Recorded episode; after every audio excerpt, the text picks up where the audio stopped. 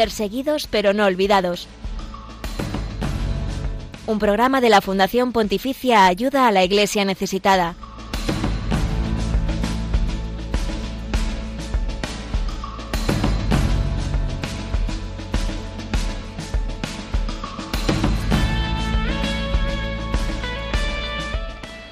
Es una realidad desconocida y muy olvidada, pero la verdad es que existe y es que millones de cristianos en el mundo sufren una gran necesidad, que no es tanto la material, el sustento del día a día para poder seguir adelante, sino ese otro sustento, ese otro sustrato que sostiene la vida, que es la fe eh, y es la necesidad espiritual de esto hablan muy pocas personas. Nuestros queridos oyentes ya saben que aquí en Perseguidos pero no olvidados sí que lo tenemos muy presentes.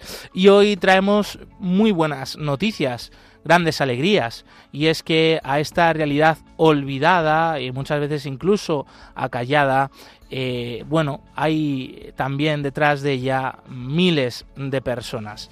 A través de la Fundación Ayuda a la Iglesia Necesitada, se alegran en compartir esta buenísima noticia y es que aquí en España más de 23.000 benefactores han sostenido en el último año 2022 miles y miles de proyectos de esta Fundación Pontificia para sostener a esa iglesia que sufre la necesidad espiritual. Una iglesia que incluso en algunos casos eh, sufre la persecución, eh, sufre el hostigamiento, pero no están solos. Les acompañan estos miles de benefactores y muchos más, como los amigos que aquí en Radio María cada semana os preocupáis, eh, sintonizáis con esta realidad, os movéis en la oración, tantos también sois benefactores, así que un enorme gracias y enhorabuena por ese gran testimonio que dais.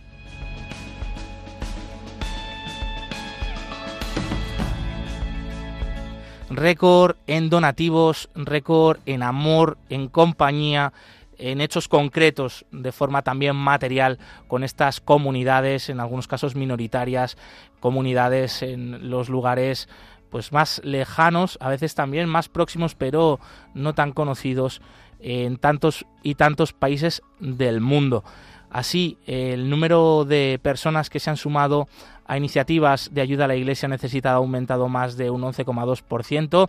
Son datos de la memoria y cuentas 2022 de ayuda a la Iglesia necesitada que han sido presentadas esta misma mañana.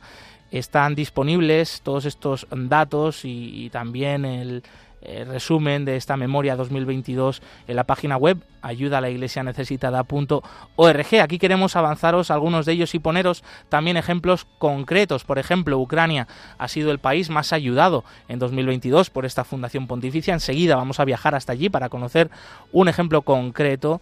Eh, entrevistaremos a José Jesús Pacheco, diácono desde Kiev, desde la capital de Ucrania. Otros países en esa lista de los más ayudados son India, Siria, Irak, República Democrática del Congo. Se han recaudado casi más de 19 millones de euros, un 3,6% más que en el año anterior. Es, bueno, impresionante, ¿no? Ver cómo la providencia realmente existe, se mueve a través de tantos y tantos corazones, de esos 23.023 benefactores, pero también de tantas otras personas, eh, como son los voluntarios que integran esta Fundación Pontificia, que ofrecen su tiempo con gran generosidad, y ese grupo de trabajadores estupendos que hacen posible llevar esta realidad a tantos hogares, y al revés, desde esos hogares, eh, tanto amor, ¿no? Hasta los rincones más olvidados del planeta estamos realmente muy contentos.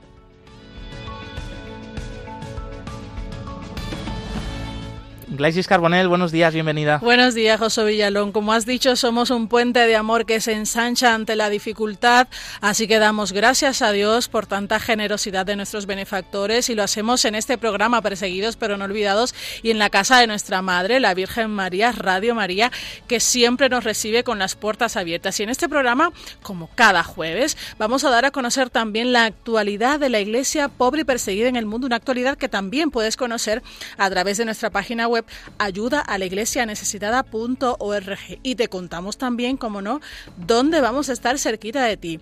Hoy, en Vamos a contar con actividades en Puerto Llano, Ciudad Real, en Córdoba y en Santander.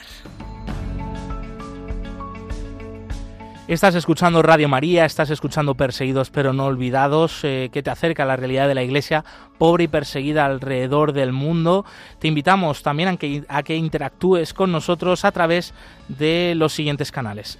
Estamos en Twitter como arroba ayuda También nos puedes encontrar en Facebook, en Instagram y en YouTube como ayuda a la iglesia necesitada. Gracias por seguirnos en todas estas plataformas donde te mostramos los contenidos exclusivos en imágenes, vídeos, noticias sobre los cristianos que hoy en día sufren por su fe. Y nos podéis también escribir en nuestro email en perseguidos pero no olvidados arroba radiomaria.es. En el control de sonido está Javier Esquina. Buenos días, amigo. Bienvenido una semana más. Hola, buenos días, Josué, Clays y a la, toda la familia de Radio María y de Ayuda a Iglesia Necesitada.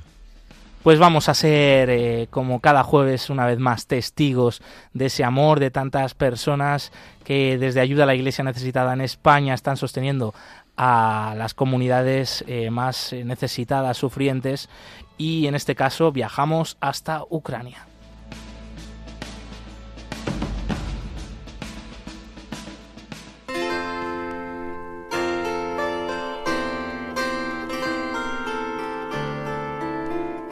El año 2022 siempre será recordado por todos y por la Fundación Pontificia Ayuda a la Iglesia Necesitada como el año de la invasión rusa de Ucrania, desgraciadamente.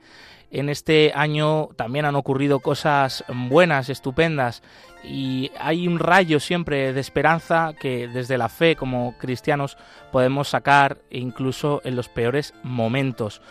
Y también de este año 2022 Ayuda a la Iglesia Necesitada destaca eh, la generosidad y el compromiso de tantos y tantos benefactores alrededor del mundo, en particular con la Iglesia de Ucrania, con esa Iglesia que está acompañando a un pueblo sufriente, a aquellos que lo han perdido todo por la violencia, por los bombardeos y ya solo esa presencia, ese acompañamiento es un motivo de gran alegría y de esa esperanza que se vive en Jesucristo. Casi el 10% de la ayuda ofrecida a proyectos eh, a nivel de todos los países eh, por ayuda a la Iglesia necesitada ha sido dedicado a Ucrania. Es el país más ayudado por esta institución en el año pasado. Por eso queríamos conocer de cerca cuál es la realidad actual allí y también saber ese testimonio de fe, eh, de caridad, de esperanza de la iglesia ucraniana. Bueno, podríamos ¿no? tener muchas historias, pero hemos querido contactar con, una persona, un amigo nuestro de, de, esta fundación de Radio María, que es José Jesús Pacheco. Él es diácono venezolano, pero en Ucrania sirviendo allí a esta iglesia mártir. Y está con nosotros en esta mañana. Bienvenido, José Jesús. Buenos días. Buenos días, hola, saludos. Bueno, cuéntanos en primer lugar, claro, cuál es la actualidad de estos últimos días que estáis viviendo. Tú actualmente ahora te encuentras en Kiev, en la parroquia de la Asunción de Nuestra Señora, y cómo están siendo estas últimas semanas. Sí, estas últimas semanas ha estado un poco, digamos, más agitada. realmente el mes de mayo fue difícil porque nos tocó vivir en Kiev eh, bombardeos masivos, cosas que no se había visto antes. De verdad que se vivió mucha zozobra, se vivió mucha desesperación.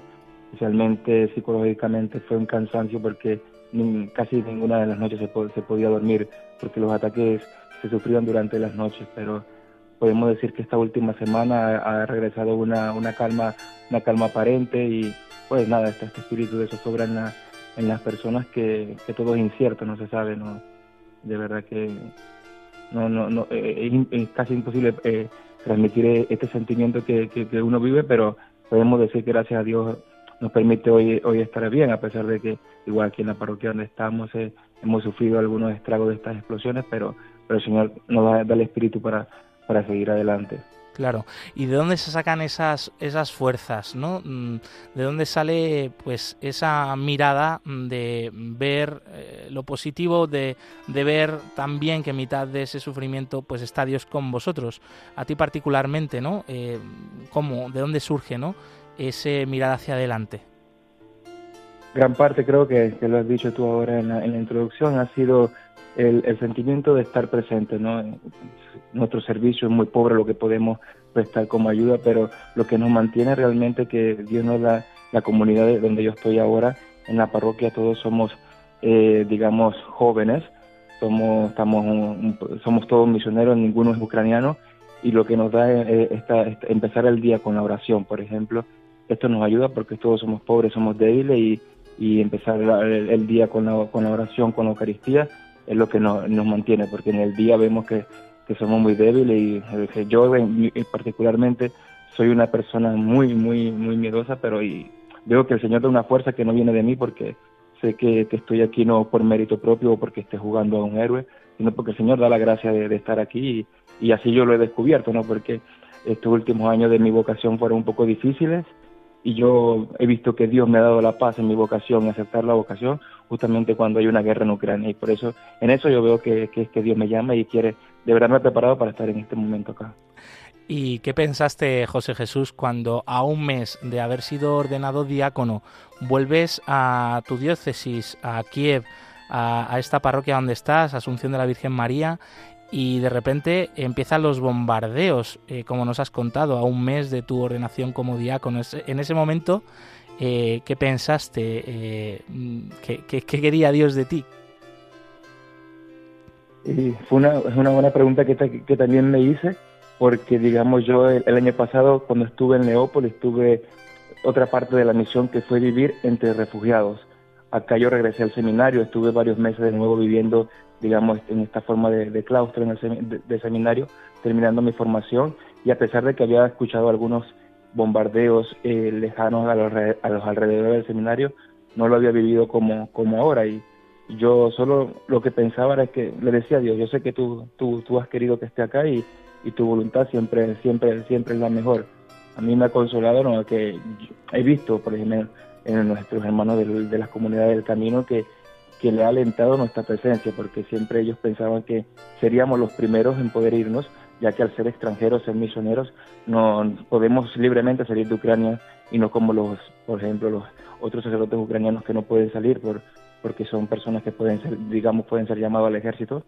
Y ellos, el, simple hecho de habernos quedado les confortaba y, yo decía nada, porque era un miedo que yo tenía a la misión, que, que tengo yo que hacer en este tiempo, que qué palabra de consuelo tengo yo que dar y he visto que simplemente el hecho de estar es lo que lo que lo que lo que, lo que está ayudando simplemente y prestar la poca ayuda que, prestamos ¿no? Mm. precisamente te queríamos preguntar por eso no como un ejemplo de lo que es la iglesia en Ucrania que, que seguro bueno que realizará otras muchas misiones pero particularmente contigo en esta parroquia en Kiev, en la capital de Ucrania, eh, ¿qué, labor desarrolláis con las personas allí, con los feligreses y las demás gentes de, ese barrio en el que estáis? Este, yo, como, como, te decía, desde que, desde que fui ordenado eh, diácono, estoy haciendo esta práctica misionera en una, en una parroquia que en su tiempo este, también tuvo la oportunidad de acoger eh, refugiados y estuvieron varios, varios meses, ¿no? Viviendo en lo que es, digamos, el sótano de, de, la parroquia y no, justamente hay, un, hay la labor también de, del párroco y los vicarios que estaban aquí se pudieron recolectar mucha ayuda que, venían justamente de, hermanos de, Europa y se, se prestaba, ¿no? Yo desde que estoy aquí no puedo decir que, que, la misión ha cambiado un, un, un poco de, rumbo en el sentido de que ya no, ya digamos como que el, surtir de las ayudas humanitarias que cesaron, ¿no? Y, lo que quedaba ya de nuestra parte era acompañar. En, últimamente nosotros por nuestras cuentas hemos recolectado ciertos alimentos y, lo hemos dado, especialmente hemos acompañado en la parroquia hay un gran grupo que, eh, que hacemos, el, una pastoral que tenemos ahora es a abuelitos que han quedado solos, que han perdido a los nietos en la guerra, o a los hijos o se les han ido y entonces hemos visto que lo que podemos hacer de momento con los recursos que tenemos es ayudar a esos ancianos que quedaron solos en Ucrania y que lo han perdido todo, han perdido familia, han perdido casa y, y poder prestar este servicio concreto a estos, a estos ancianos, que es con quienes ahorita estamos, la, mayor parte que, de las fuerzas que, prestamos es, es, a ellos, porque digamos que en Kiev sí, hemos sufrido bombardeo, pero la situación se puede decir que es un poco regular, normal, no, no como en otras zonas más afectadas. Sin lugar a dudas, José Jesús, la Iglesia está pues con ellos, ¿no? Con los que más lo necesitan, con los que más sufren. Pero tú vienes de un país que también está sufriendo, que es Venezuela. ¿Qué sientes al estar en Kiev eh, viviendo una situación de esta índole, pero eh, también sabiendo que tu país está atravesando por una situación difícil en la que mucha gente también está necesitando el consuelo, la esperanza, la ayuda de, la Iglesia?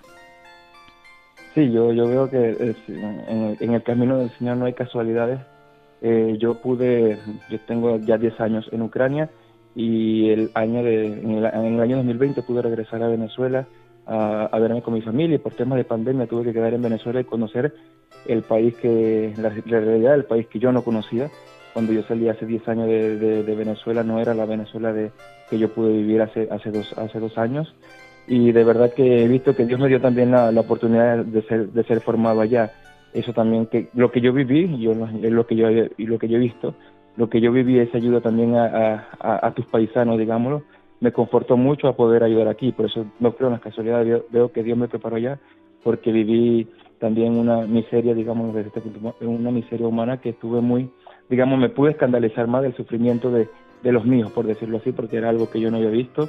Mis mismos padres que fueron profesores, que me dieron una vida a mí, digamos, estable, al yo estar con ellos allá en, en Venezuela y ver la misión de que realmente lloraban en días que no había que comer y esto yo lo viví, que no, de realmente no había que comer.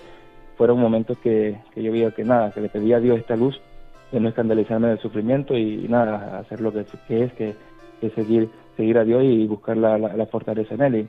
Y, sí, eh, cierta, ciertamente vemos que, que se sufre de, de, no, de, por diferentes razones, pero esto también me dio la paz de saber de que no, no es el final, que la misión no puede acabar simplemente porque por mis miedos ante las explosiones, por, ante la zozobra que produce toda este, esta incertidumbre que, que, genera una guerra, saber que, que, no, que, que relativamente, porque yo también lo, pensé, decía, será el momento de regresar a mi país, que es, pero después decía, pero igual, allá también, allá también vivía unas ciertas inseguridades, en Venezuela también fui, fui casi, casi que eh, sufrí un secuestro igual, entonces decía que no, no pienso que, que, allá se sufra más que aquí o que aquí se sufra más que allá. Veo que cada, cada quien tiene su realidad y, y pues nada, el Señor me ha llamado a estar aquí hoy y veo que es la, la parte de la misión que Dios me llama a seguir. Todos tenemos nuestras cruces y, el sentido del ser cristiano pues es encontrar ¿no? la manera de, de, aferrarse a esa cruz siempre con la esperanza en la resurrección y es lo que estás haciendo tú. Bueno, desde el inicio de la guerra, desde el mismo 24 de febrero, ayuda a la iglesia necesitada ha estado volcada con eh, Ucrania, con la iglesia en Ucrania. Cuéntanos, José Jesús, cómo les hemos ayudado, cómo está eh, eh, nuestra Fundación Pontificia Ayuda a la Iglesia Necesitada apoyando a la iglesia en Ucrania. Ah, la, ayuda ha sido múltiple, de verdad que, que si, la hemos visto. hemos Hace poco, hace un par de meses también estuvo una comisión de, de España acá visitando nuestra nuestra, nuestra diócesis, visitamos también los lugares que fueron más afectados en, los alrededores de Kiev, por ejemplo, esta zona Bucha, donde cometieron tantos, no se cometieron tantos crímenes de guerra, y de verdad el, hecho de haber venido, de traer aporte concreto, a, ayuda que generalmente no se necesitaba en un tiempo porque, digamos, fue más obvia la ayuda en, los primeros tiempos de guerra, pero ya después de haber pasado más de un año, era un poquito más difícil encontrar estas ayudas y, y hace poco, no, puedo, puedo dar testimonio de casi un mes, este, vino una comisión acá de, Iglesia Necesitada de, de, España, estuvo aquí acompañando y hablaron con nuestro obispo y el obispo presentó las necesidades más, cuáles son las necesidades ahora que, son más prioritarias y, y, esto es lo que estamos acá. Hoy, esta semana, por ejemplo, de nuevo, nosotros teníamos tiempo que no dábamos ninguna ayuda humanitaria, pero por eh, lo que hemos recibido de parte de la diócesis el obispo pidió, eh, últimamente esta semana lo estamos dando y como decía, nosotros ahorita por cuestiones de, de cantidad, que cada vez más la gente que necesita, pero las posibilidades que tenemos, digamos, son menos. Hemos limitado más que nuestra pastoral a ayudar a los ancianos, que son los que están un poco más desprotegidos ahora en Kiev, donde estamos nosotros. Mm.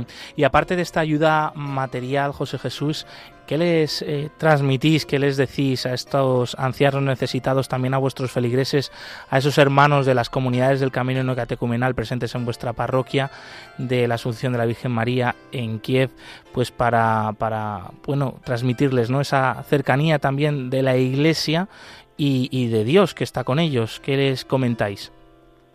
Simplemente nos damos lo que, lo, que hemos recibido, este, lo que yo en, mi, en, mi, eh, en, particular lo que he recibido siempre de parte de, de, la iglesia, de los hermanos, es la compañía, una iglesia que, que no me ha rechazado por a pesar de mis debilidades, de mis pecados, y es lo que yo he experimentado también eh, en la comunidad, y esto es lo que transmitimos, mi experiencia personal. Eh, es muy doloroso ver cada vez eh, que incluso hermanos de nuestras comunidades hablan de un odio, ¿cierto?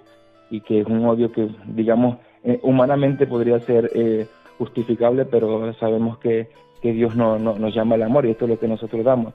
Yo desde mi, desde mi, eh, desde mi posición siempre doy mi, mi, mi, experiencia, que es con lo que acompaño cuando yo tengo esta experiencia en mi vida de que el odio puede ser vencido porque yo odié a mis padres, porque me, abandonaron desde pequeño, no me dieron la oportunidad de vivir cerca de ellos, pero el Señor a través de esto que ha hecho, de que me permitió ver su amor en, en, en la iglesia, en medio de los hermanos en, en el camino, yo puedo eh, darle este testimonio de que realmente el, Dios puede, puede vencer el odio si, si, si, nos pensamos, si nos pensamos en Él. Tratamos de no ser, digamos, predicadores fanáticos, más ser cercanos a la gente y compartir lo que tenemos, que es la experiencia, porque es lo que, lo que podemos brindarle. También nos, como te decía, somos los que estamos en esta parroquia, somos cinco misioneros jóvenes que, digamos, frente a toda esta, esta, esta experiencia de sufrimiento que tienen estas personas mayores, podrían sentirse no no entendidos, pero la reacción de ellos la, eh, eh, es súper confortante con nosotros porque se sienten, se sienten acogidos, se sienten queridos y esto, esto lo vemos.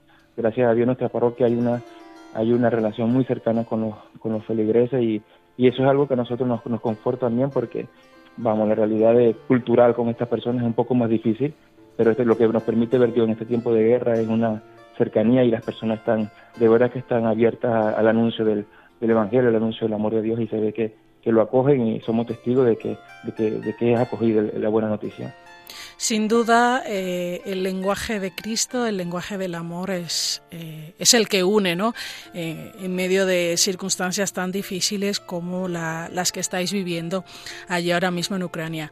Por último, José Jesús, quisiéramos que les enviaras un mensaje a los oyentes de Radio María que en estos momentos mm, te están escuchando y también a los benefactores de ayuda a la Iglesia necesitada, gracias a los cuales pues podemos seguir apoyando a la Iglesia ucraniana.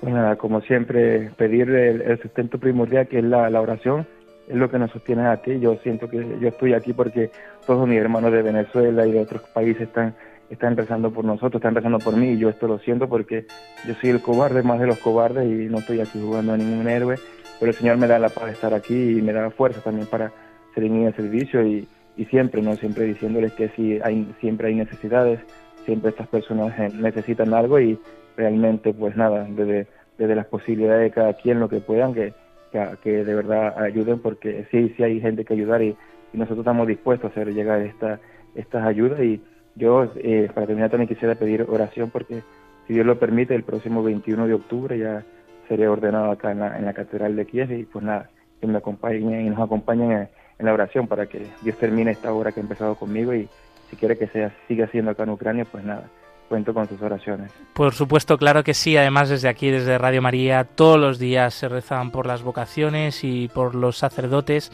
Así que te encomendamos y encomendaremos también ese 21 de octubre tu ordenación sacerdotal. Damos las gracias una vez más a José Jesús Pacheco, un diácono venezolano, pero destinado en la parroquia de la Asunción de la Virgen María en Kiev, capital de Ucrania.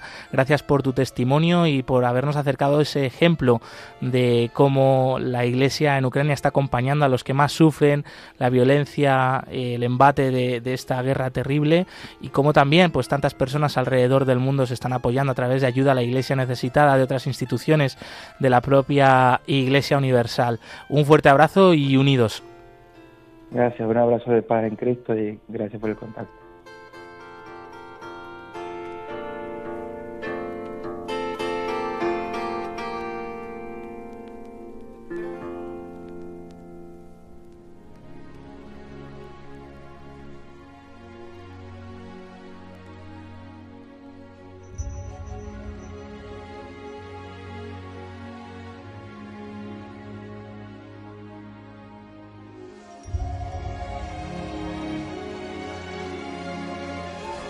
Y ahora que conocemos un ejemplo concreto de esa ayuda por parte de ayuda a la Iglesia necesitada, también queremos saber en qué mm, también pues se, se transmite eh, esta memoria de actividades de ayuda a la Iglesia necesitada, ¿no?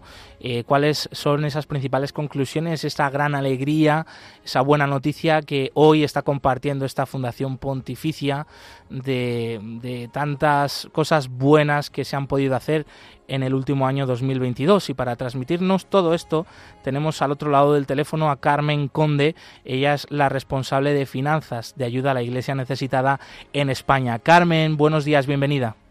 Hola Josué, muy buenos días.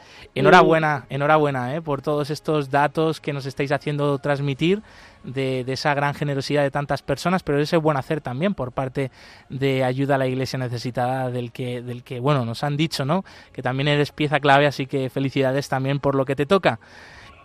Pues muchas gracias a los benefactores. Gracias a ellos, Josué, como tú bien sabes, es posible todo esto y gracias a ellos es que podemos realizar nuestra labor y cumplir con nuestra misión.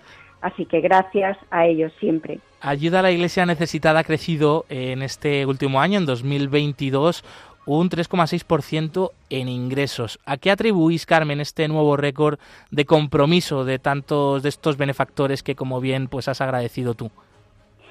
Pues mira, la verdad me alegra muchísimo que, que me hagas esta pregunta, porque si en el año 2022 a través de ayuda a la Iglesia necesitada, ha sido posible reunir, como tú bien has dicho, más de 19 millones de euros, pues es que ha sido justamente por eso, por el fuerte e incondicional compromiso de nuestros benefactores y por su inmensa generosidad. O sea, es gracias a su generosidad a la hora de ayudar a nuestros hermanos cristianos necesitados y perseguidos allí donde lo necesitan. Así que me gustaría aprovechar esta oportunidad para dar las gracias a todos y cada uno de nuestros benefactores, a todos y cada uno de ellos, porque ellos son los que hacen posible que ayuda a la Iglesia necesitada, como te decía, haga su labor y realice la misión que tiene, que tiene encomendada. Carmen, otro motivo de alegría es el aumento de los benefactores de ayuda a la Iglesia necesitada en este último año. Han sido 23.023 personas las que han ayudado con sus donativos y muchas más que acompañan con su oración y siendo también altavoz de esa realidad que vive la Iglesia que sufre. ¿Qué le, gustaría decir a todas estas personas? Pues Grace, eh, eh, efectivamente, como tú bien dices, más de 23.000 personas Estamos hablando de un 6,6% más de personas que el año anterior. Pues a todas esas personas solo podemos decirle gracias, gracias de corazón. Gracias en nombre de todos nuestros hermanos cristianos necesitados y perseguidos. Y eso sí, pues les pediría que sigan rezando por ellos a diario, que recen por ellos igual que ellos rezan por todos nosotros desde sus críticas y difíciles situaciones, como bien sabemos. Al final ellos nos regalan cada día el ejemplo y el testimonio de su fe y de su fortaleza en Dios. Les diría que no abandonen nunca, que no abandonemos nunca este camino de la fraternidad. Y bueno, pues que recordemos que hay realidades y hay situaciones en las que a nuestros hermanos, pues es que solo les llega ayuda a través de ayuda a la iglesia necesitada. Así que lo dicho, gracias a todos y cada uno de nuestros benefactores, que son los que hacen posible todas las ayudas. Y España se suma ¿no? a toda una gran familia de ayuda a la Iglesia necesitada por el mundo, con 23 oficinas nacionales, con una oficina central eh, global a, nivel internacional y que desde allí también nos aportan datos mm, bueno que, que nos llenan por un lado de alegría de ver ese compromiso y, también de cómo la ayuda está llegando a tantas partes, está haciendo tanto bien. Y es que a nivel internacional ayuda a la Iglesia necesitada, apoya a una de cada tres diócesis del mundo. Esto es a cerca de 1.200 diócesis. Un apoyo pastoral necesario, insustituible. Y Carmen, ¿a qué van principalmente destinadas estas ayudas? ¿En qué se concretan esos proyectos? Pues a eh, ayuda a la iglesia necesitada, como tú bien dices, es una institución que atiende, que apoya, que ayuda con necesidades pastorales. Algo, como vosotros estáis diciendo, imprescindible para sostener a nuestros hermanos cristianos, pero imprescindible también para que no desaparezca el cristianismo en tantas regiones del mundo donde se ven en peligro.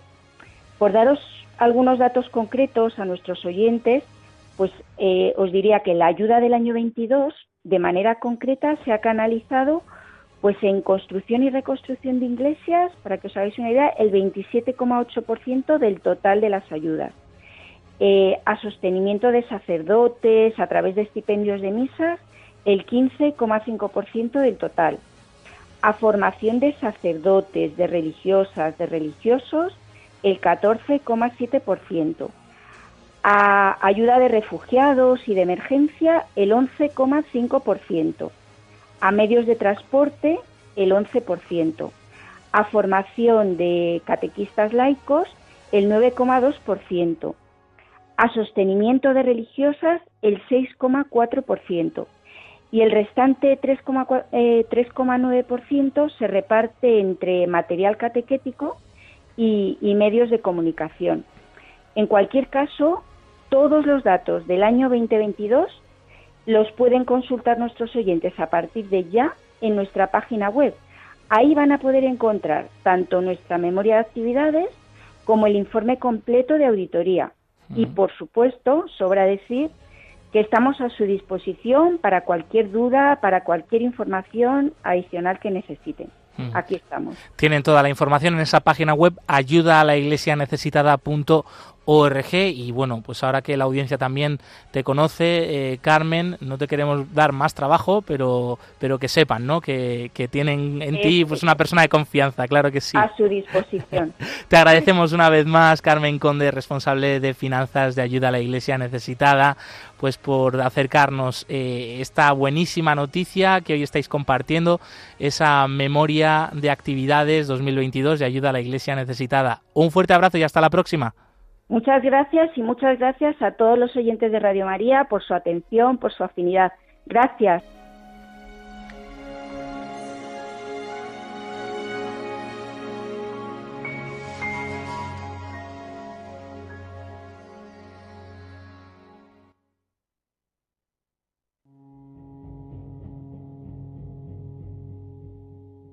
La religión con más seguidores en el mundo es también la más perseguida descubre la realidad de los cristianos perseguidos y necesitados en Perseguidos pero no olvidados, un programa de ayuda a la iglesia necesitada en Radio María. Hemos llegado, dame la mano, es un paraíso.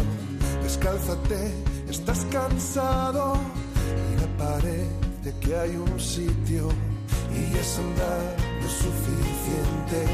Deja que ahora empuje el aire rompe con todo, sé valiente, ven cerca que pueda abrazarte, que ya estaré contigo siempre, yo estaré contigo siempre. Estás escuchando Perseguidos pero no olvidados, un programa de ayuda a la iglesia necesitada en Radio María. Hoy estamos celebrando esos buenos resultados de ayuda a la iglesia necesitada en el año 2022 que han sido conocidos esta misma mañana gracias a la presentación de la memoria de actividades de la Fundación Pontificia y hemos conocido también la realidad de Ucrania, el país más ayudado durante el año pasado por esta fundación de la Santa Sede. Seguimos en este programa que quiere ser puente de amor, de caridad y también altavoz de la iglesia pobre y perseguida en el mundo y que aquí queremos que sea noticia.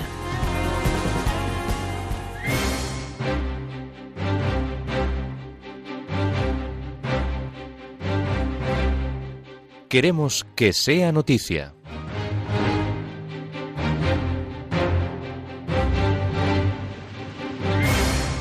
Extremistas hindúes amenazan dos iglesias en la archidiócesis de Delhi, India. Varios grupos extremistas hindúes identificados con la derecha nacionalista hindú del partido BJP han amenazado recientemente dos templos católicos de la archidiócesis de Delhi.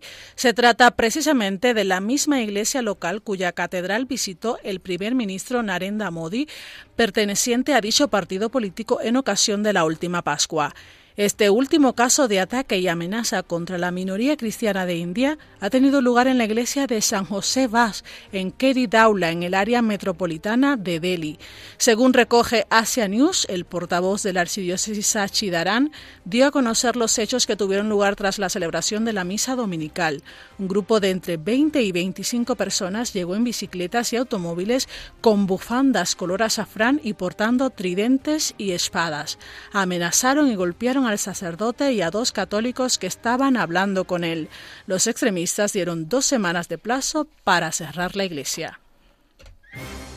La Iglesia de Mozambique se centra en el diálogo interreligioso en la región norte, azotada por los ataques yihadistas. La Iglesia Católica ha venido desempeñando mediante el diálogo un papel discreto pero importante que podría contribuir al fin del azote de la violencia terrorista en el norte de Mozambique.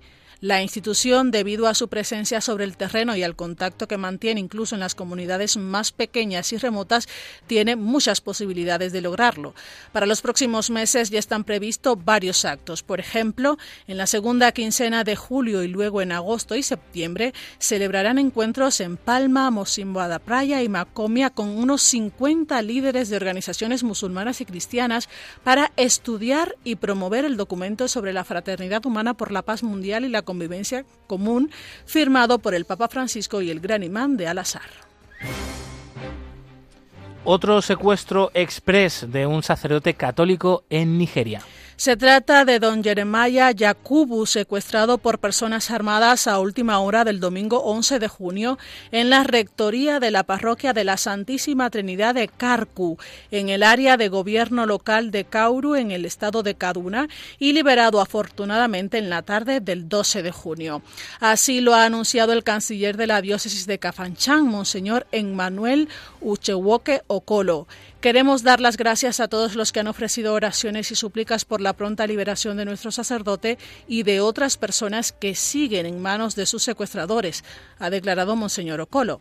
A diferencia de los últimos secuestros de sacerdotes en el sur de Nigeria, este último tuvo lugar en el estado de Kaduna, en el norte, en una zona de mayoría musulmana.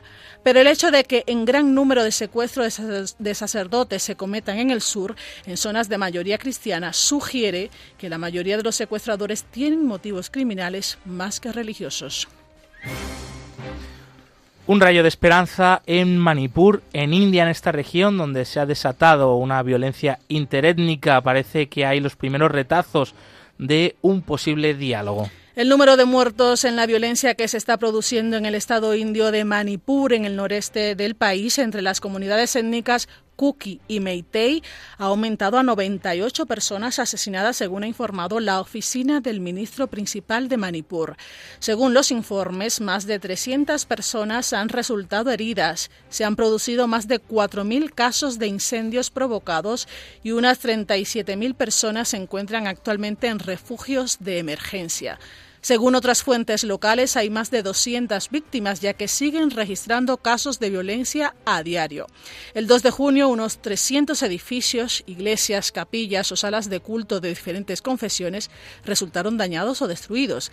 El conflicto étnico entre las comunidades Cook y Meitei comenzó el 3 de mayo tras una marcha de protesta a la que asistieron más de 60.000 personas, organizada por la Unión de Estudiantes Tribales de Manipur. El presidente Volodymyr Zelensky se ha reunido con el cardenal Mateo Zuppi en Kiev. El propósito del viaje del cardenal es escuchar a las autoridades ucranianas y apoyar con gestos humanitarios para aliviar las tensiones. Nos informan de ello nuestros compañeros de ROM Reports. Zelensky y el cardenal Zuppi ya se han reunido en Kiev el presidente ucraniano y el arzobispo de Bolonia hablaron sobre cómo construir la paz junto a otras personalidades como Bisbaldas Kulbokas, nuncio apostólico en el país. En su canal de Telegram, Zelensky ha detallado que hablaron sobre ayuda humanitaria y la propuesta de paz de Ucrania. Pide esfuerzos conjuntos, aislamiento y presión a Rusia. Aunque el presidente ucraniano agradece los esfuerzos de otros estados y socios por encontrar caminos hacia la paz, subraya que como la guerra sucede en su territorio, los ucranianos deben tener la última palabra sobre las condiciones de un tratado. Por su parte, la oficina de prensa de la Santa Sede ha compartido que todos los detalles de la charla y el sufrimiento de los ucranianos serán transmitidos al Papa para ayudar a dibujar los pasos necesarios para una paz justa y duradera.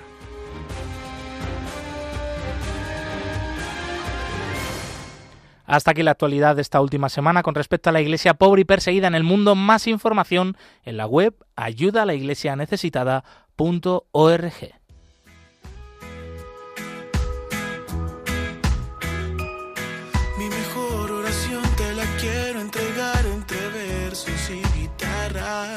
Todo mi corazón, todo lo que yo soy, lo que me sale Hoy hay más cristianos perseguidos que en los primeros siglos de la Iglesia. Nadie habla de ellos. Nosotros sí. Perseguidos pero no olvidados. Un programa de ayuda a la Iglesia necesitada en Radio María.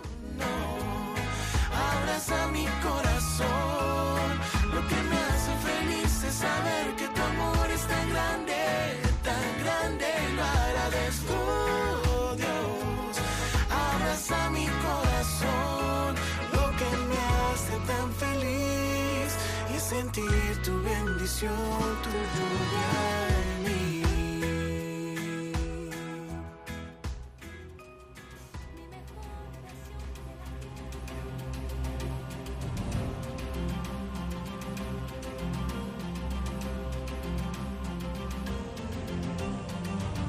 Testigos del siglo XXI.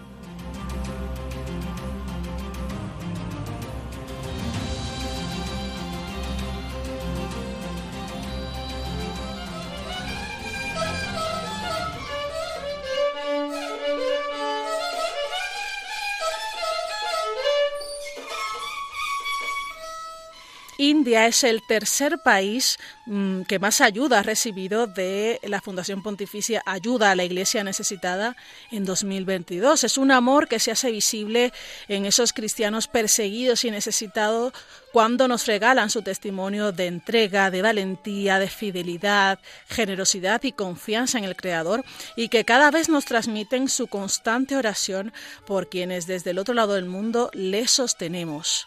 Hello, Hola, soy Monseñor Iván Pereira, obispo de la diócesis de Jammu Srinagar, ubicada en Jammu y Cachemira, estado al norte de India.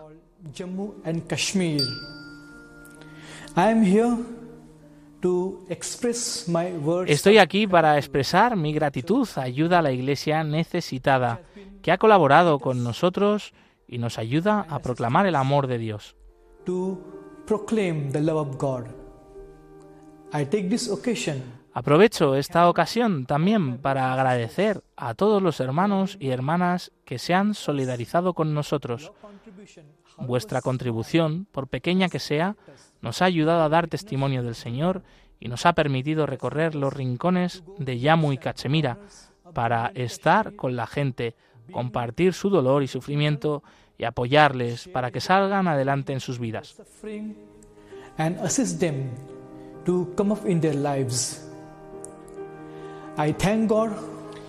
Doy gracias a Dios por todos vosotros y os prometo rezar por vosotros, por vuestros hijos, por vuestra misión y por las personas que os han apoyado. También doy gracias a Dios porque os ha bendecido a todos. Who has blessed you all. And I invite you to Y os invito a que os unáis a nosotros con vuestras oraciones y con vuestra contribución material, por pequeña que sea. Cuenta mucho. Gracias a vosotros, nuestros sacerdotes pueden formarse, los fieles profundizan en su fe y además de beneficiarse de una buena educación. Os pido que recéis especialmente por nuestro estado, también conocido como el paraíso en la tierra, aunque últimamente, debido a la militancia, ha habido muchos derramamientos de sangre. Por ello pido vuestras oraciones por todos nuestros hermanos y hermanas de aquí. Aquí en Yamu Cachemir, Cachemira, estamos trabajando en colaboración con el gobierno y con la población local. Nos alegramos de que ambos estén satisfechos con nuestra mediación y quieran que sigamos apoyándoles para que prevalezca la paz y se haga justicia. Que la bendición de Dios Todopoderoso, Padre, Hijo y Espíritu Santo, esté con vosotros ahora y siempre. Gracias, que Dios os bendiga.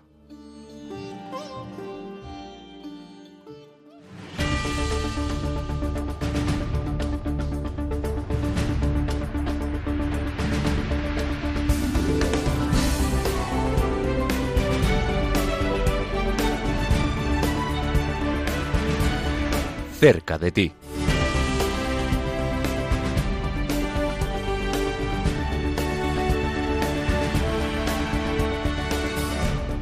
Y queremos estar cerca de ti y acercarte la agenda de los próximos eventos de ayuda a la Iglesia necesitada en diferentes diócesis y ciudades. En primer lugar, viajamos hasta Córdoba. Desde allí está con nosotros Diego Cañizares del equipo de voluntarios de ayuda a la Iglesia necesitada. Buenos días, Diego. Buenos días, Josué. Cuéntanos, vais a tener un evento muy especial de gran significado, además, eh, para, para Córdoba, para la diócesis de Córdoba, para la ciudad de Córdoba. ¿En qué va a consistir, Diego? Pues efectivamente, mira Josué, vamos a llevar a cabo el día 17 de junio una vigilia de oración en un lugar emblemático de Córdoba como son las ermitas, ¿vale? Donde se erige una enorme imagen del Sagrado Corazón de Jesús. Eh, esta vigilia de oración será a las ocho y media. Allí tendremos un encuentro con nuestro Señor en el Santísimo Sacramento del altar al atardecer y la subida la vamos a hacer eh, pues con todas las realidades eclesiales en torno al Sagrado Corazón de Jesús y bueno, y todo aquel que quiera que quiera unirse a ella a pie desde la carretera de la ermita, desde la llamada Cuesta del Reventón, andando. Subiremos rezando el rosario por los cristianos perseguidos.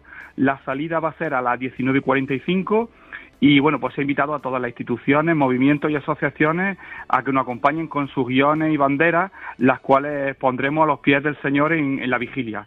Y posteriormente, al día siguiente, el día 18 de junio, a las 10 de la mañana, vamos a tener, va a tener lugar la Santa Eucaristía en torno al Sagrado Corazón de Jesús en, en la ermita de Córdoba, será presidida por el obispo de la diócesis y concelebrada por los sacerdotes de los movimientos que lo organizan, ACN, eh, Reino Christi, la Guardia de Honor del Sagrado Corazón, Amigos de la Ermita del Sagrado Corazón de Jesús, el Apóstol de Oración, Acción Católica y los carmelitas que actualmente pues regentan y cuidan y cuidan del lugar.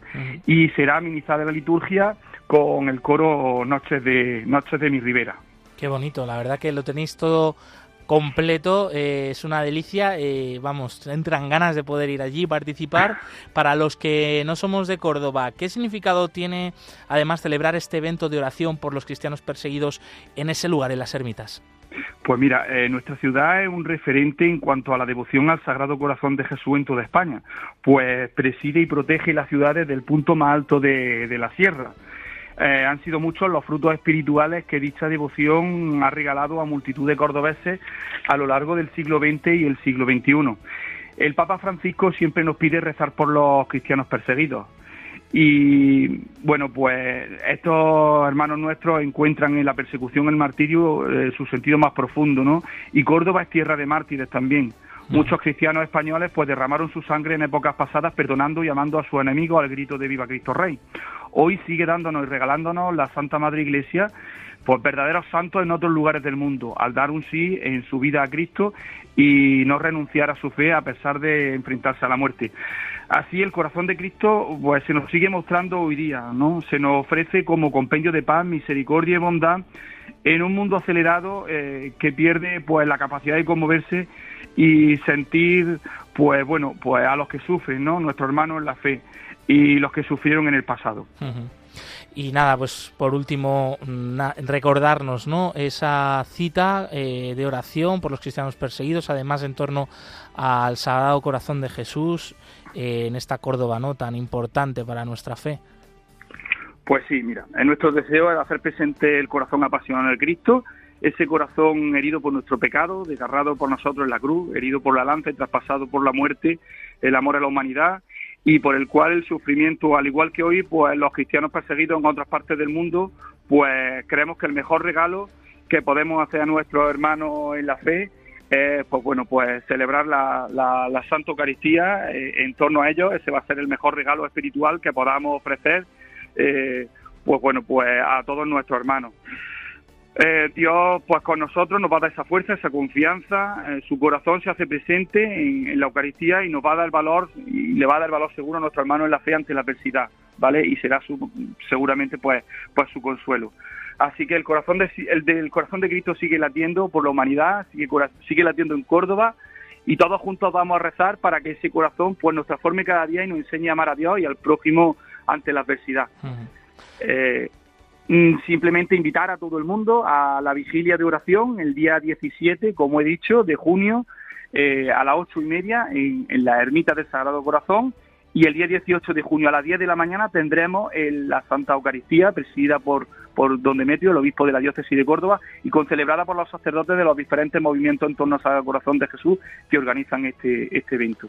Diego Cañizares, voluntario de ayuda a la Iglesia necesitada en la diócesis de Córdoba. Un abrazo, muchas gracias. Muchas gracias a vosotros, Josué, y buenos días. Igualmente. Y de Córdoba nos vamos hasta Santander. Ya desde allí están con nosotros Javier Gutiérrez y Gloria Sáenz de Omeñaca. Bienvenidos, compañeros. Hola compañero, muy buenos días. Buenos días. Eh, continúa la Cruz de Telescuf, esta bueno reliquia eh, rescatada de Irak, profanada por el Estado Islámico allí y que está visitando distintas partes de Cantabria, de la diócesis de Santander. Eh, Javier, ¿cuáles son esas próximas citas en las que se puede conocer, mm, venerar y rezar delante de esta cruz por los cristianos perseguidos?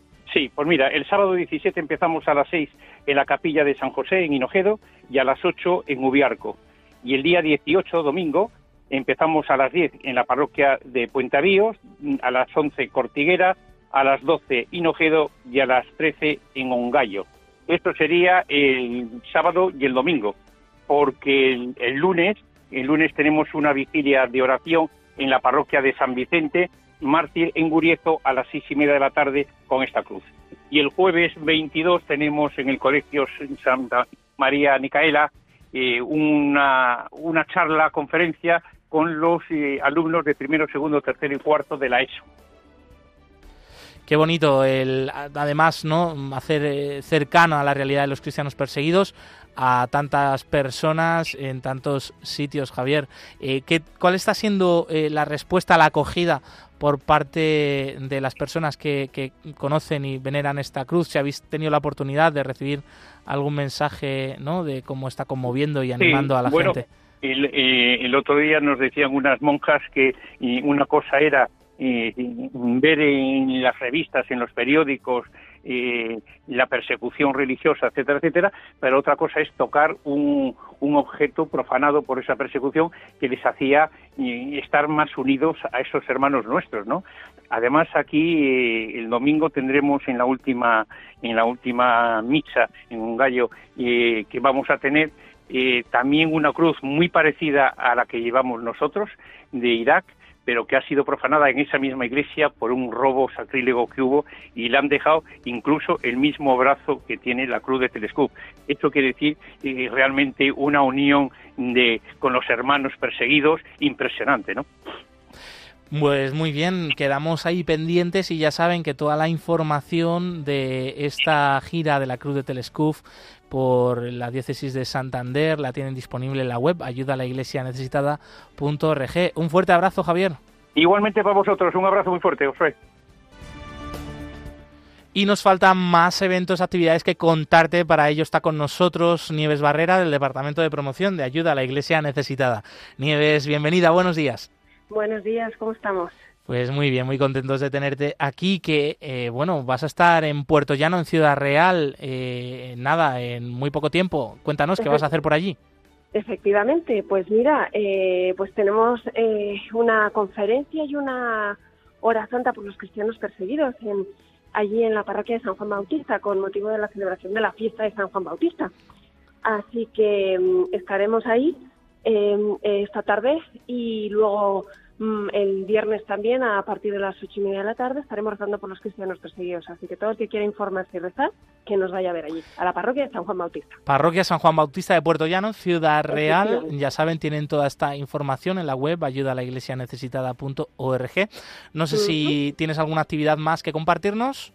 Pues mira, eh, seguimos con la veneración del icono, que es eh, eh, interesante en, la, en Sevilla. Estará eh, hasta eh, bueno pues está, estará por ahí toda esta semana y luego habrá también algunas actividades eh, benéficas que, que estarán todas anunciadas en la web para para poder ayudar también a los cristianos perseguidos en pues poder realizar todos los proyectos para que puedan estar allí en sus lugares de origen, ¿no?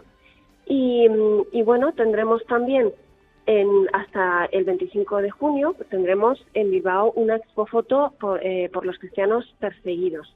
Em, estará en la parroquia de San Miguel Arcángel de Bilbao y ahí podrán ir a visitar la exposición y poder informarse para poder así poner nombre, apellidos y poder rezar por todos ellos. Pues tomamos nota, claro que sí, nuestros oyentes de Radio María, también Nieves Barrera del Departamento de Promoción de Ayuda a la Iglesia Necesitada. Un abrazo, muchas gracias. Muchas gracias a vosotros.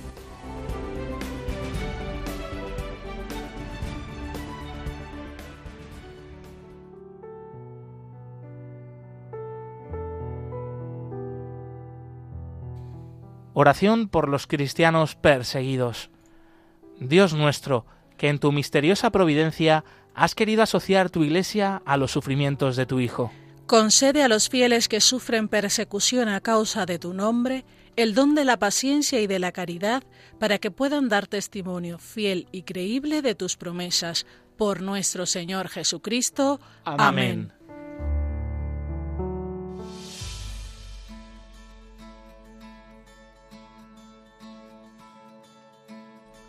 Puedes volver a escuchar este programa completo en el podcast en la web de Ayuda a la Iglesia Necesitada o de Radio María. Glaisis Carbonel, muchas gracias. Siempre es un placer. Javier Esquina, los controles, gracias amigos. Nos volvemos a escuchar la próxima semana, el próximo 22 de junio jueves. Y ya saben, seguimos unidos en oración por los cristianos pobres y perseguidos en el mundo. Aquí continúa la programación con el rezo del Ángelus. Movidos por el amor de Cristo, al servicio de la Iglesia que sufre, un fuerte abrazo y hasta la próxima. Adiós. Concluye en Radio María, Perseguidos pero no olvidados, un programa de la Fundación Pontificia Ayuda a la Iglesia Necesitada